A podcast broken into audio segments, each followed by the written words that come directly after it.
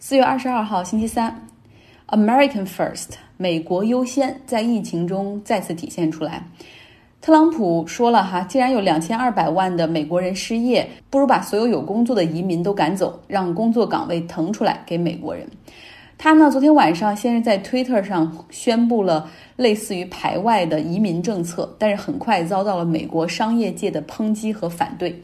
然后特朗普今天就改口说，那么就先暂停绿卡申请和办理六十天，也就是两个月。那之后看美国的情况而定。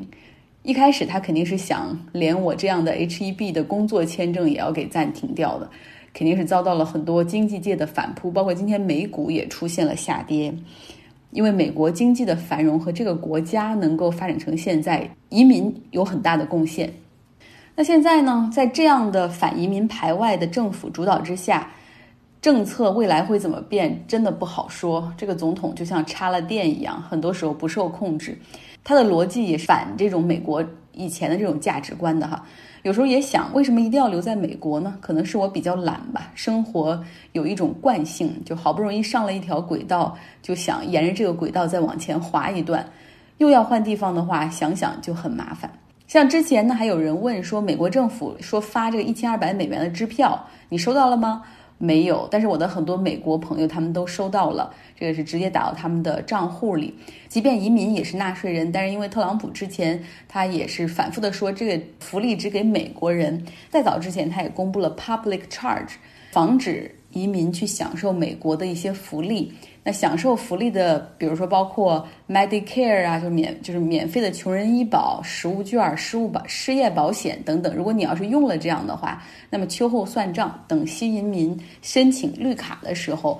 一查你的记录，如果有使用这些公共福利的话，那么就一票否决权。说说美国国会吧，今天参议院通过了四千八百四十亿美元的救助计划。因为之前的二点二万亿美元的救助迅速就发完了，所以需要新的救助计划去注入市场。那新的救助计划之中，民主党争取到了两百五十亿美元的检测经费，同时强调要求联邦必须要帮助州政府和地方政府去协调，包括 outline 出你所有的这个就是策略哈，包括要提供试剂整体采购，还有测试计划。以防各州的政府像没头苍蝇一样去市场上自己找货源，然后还相互竞价。另外呢，这个救助方案里还会有两千五百亿美元的钱带给小企业，继续去稳定就业。还是老规则，只要不裁员，这种小企业最终获得的这个贷款可以免除。上一轮的小企业救助很快就发完了，结果这两天也被爆出好多。都是假的小企业，其实是上市公司大企业获得了贷款。上市的连锁快餐公司 Shake Shack，他就申请了，还获得了一千万美元的贷款。他们申请的时候是按照每一家门店的员工那样的单个数量来申请。以此来说自己是小企业，但实际上这家公司在全美有六千多家门店，销售额是四亿多美元，就根本不符合这个标准。而且这个基本上是一个跨国公司了，它在上海、新加坡都有门店。事情曝光之后，CEO 表示马上会退回这个贷款。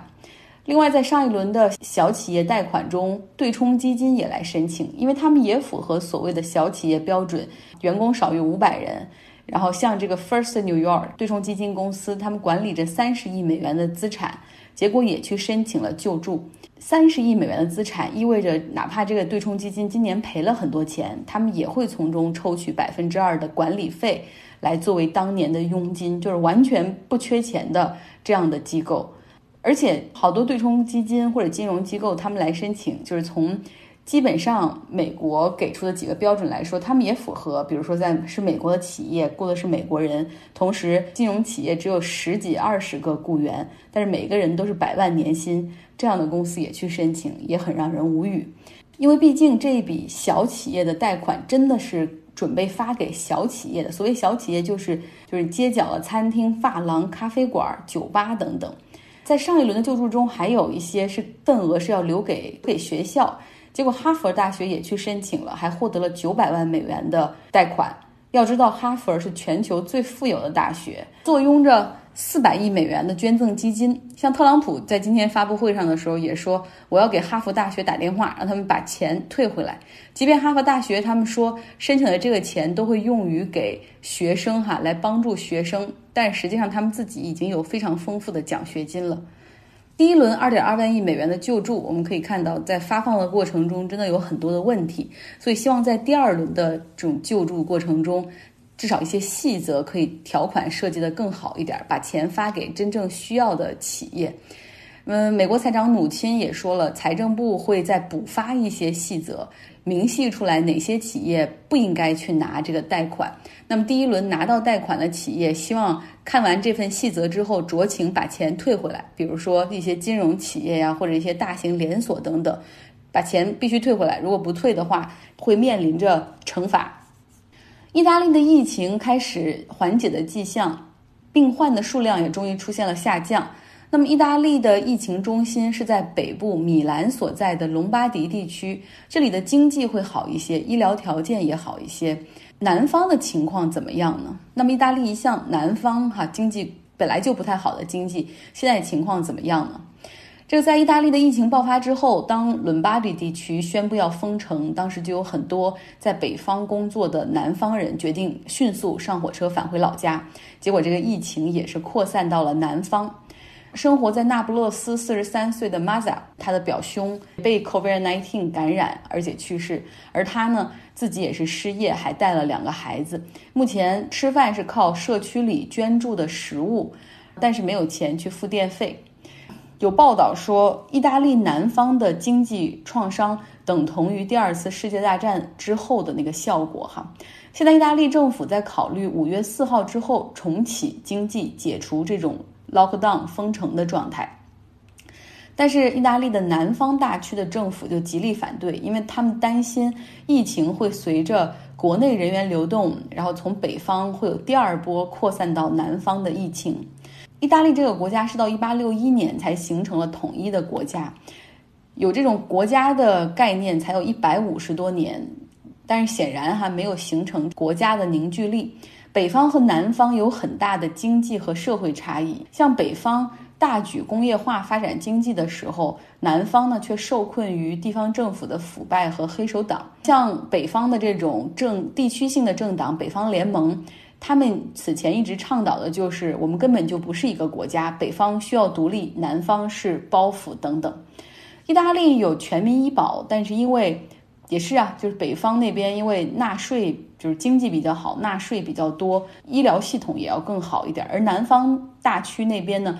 地方政府对医院的补贴也跟不上，整个医疗系统也是负债累累，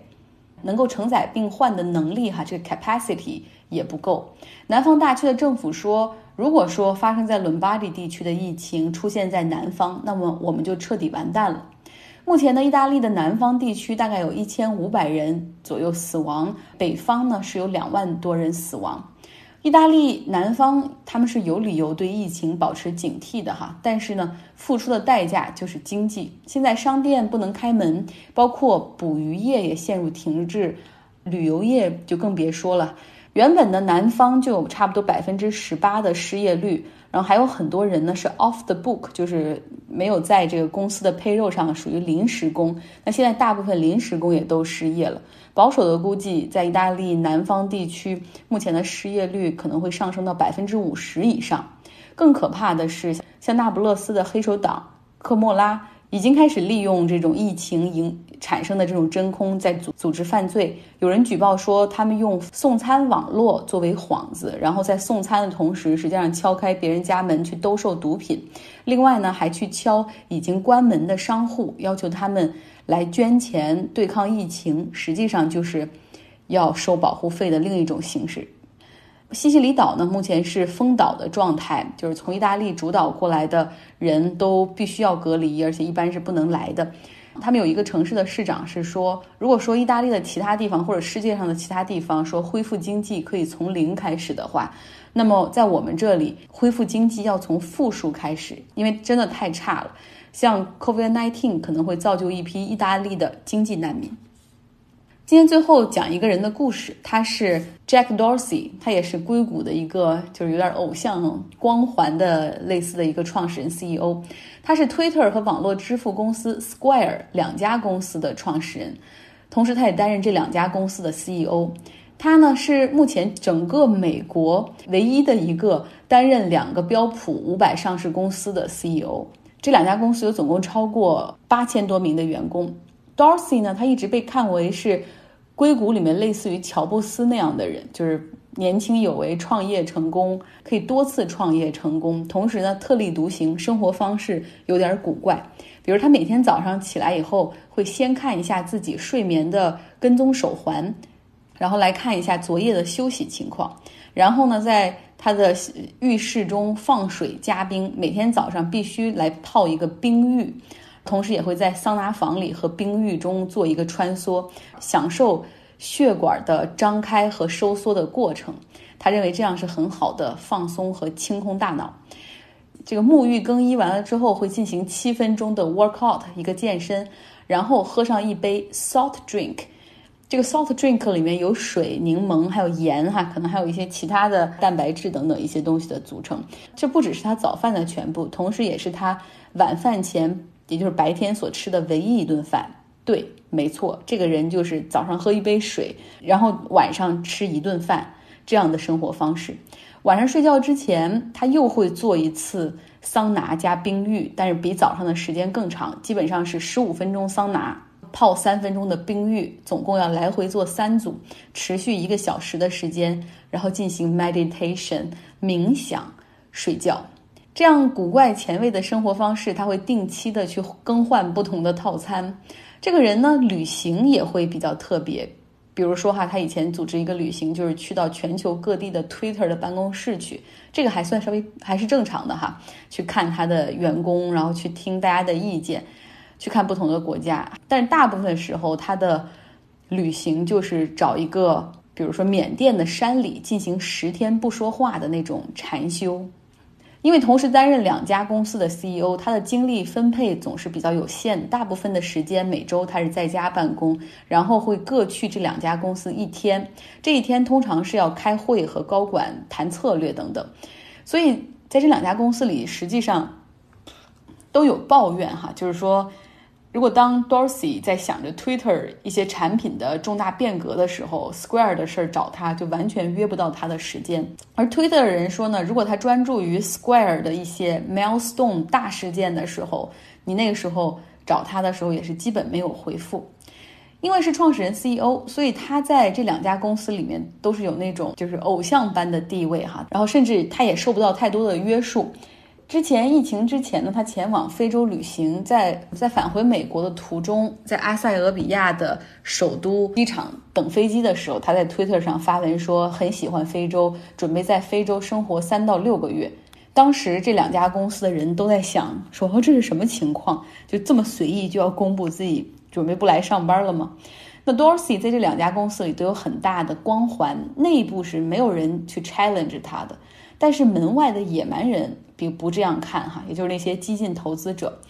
像美国著名的 Illinois 资本就在低点买入了 Twitter 增持，大概买了十亿美元 Twitter 股票，在董事会拿到席位之后，准备联合其他的中小股东去。逼宫 Dorsey 让他辞职，他们的理由很简单，就是 Dorsey 你根本就不是一个称职的 CEO。你看这些年 Facebook 多成功，同样是社交媒体，现在 Facebook 的市值是 Twitter 的二十五倍，而且说实话，Twitter 的影响力好像比 Facebook 在政治上还要更大一点。越来越多的政治人物、各国政府、议员通过 Twitter 来发声明，甚至官方声明。同时呢，也有很多的假消息和仇恨言论在 Twitter 上漂浮着，而这个平台的反应和干预也总是有一些滞后。Dorsey 是认为说，Twitter 的成功是因为他自己在创办 Twitter 之后有好长一段时间他没有担任 CEO，后来他是把这个职业经理人赶走之后，然后自己重新来当 CEO 之后，好像 Twitter 的业绩就是上升哈，他认为自己是成功的关键。那但是呢，Illinois 资本就认为 Twitter 发展不好的局限完全是因为 Dorsey，所以他们就以这些为突破口，要逼 Dorsey 走人。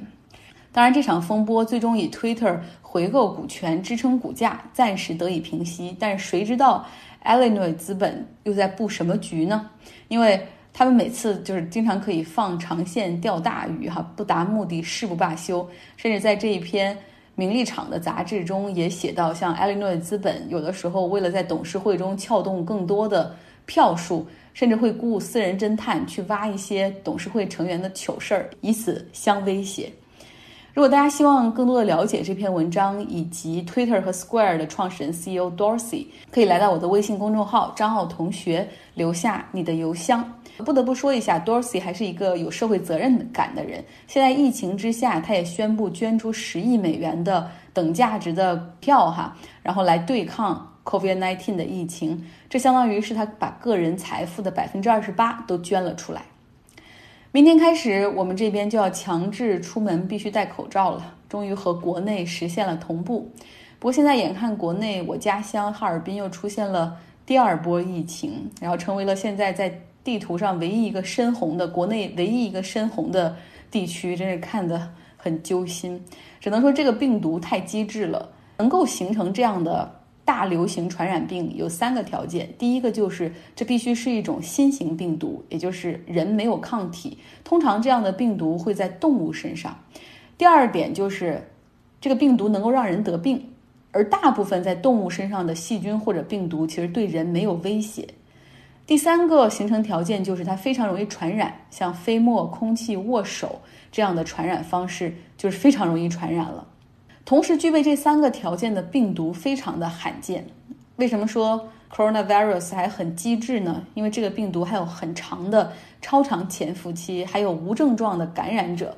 所以如果说以病毒的标准来看它的话，这简直就是病毒中都要成精的那种病毒。好了，今天的节目就是这样，大家周三愉快。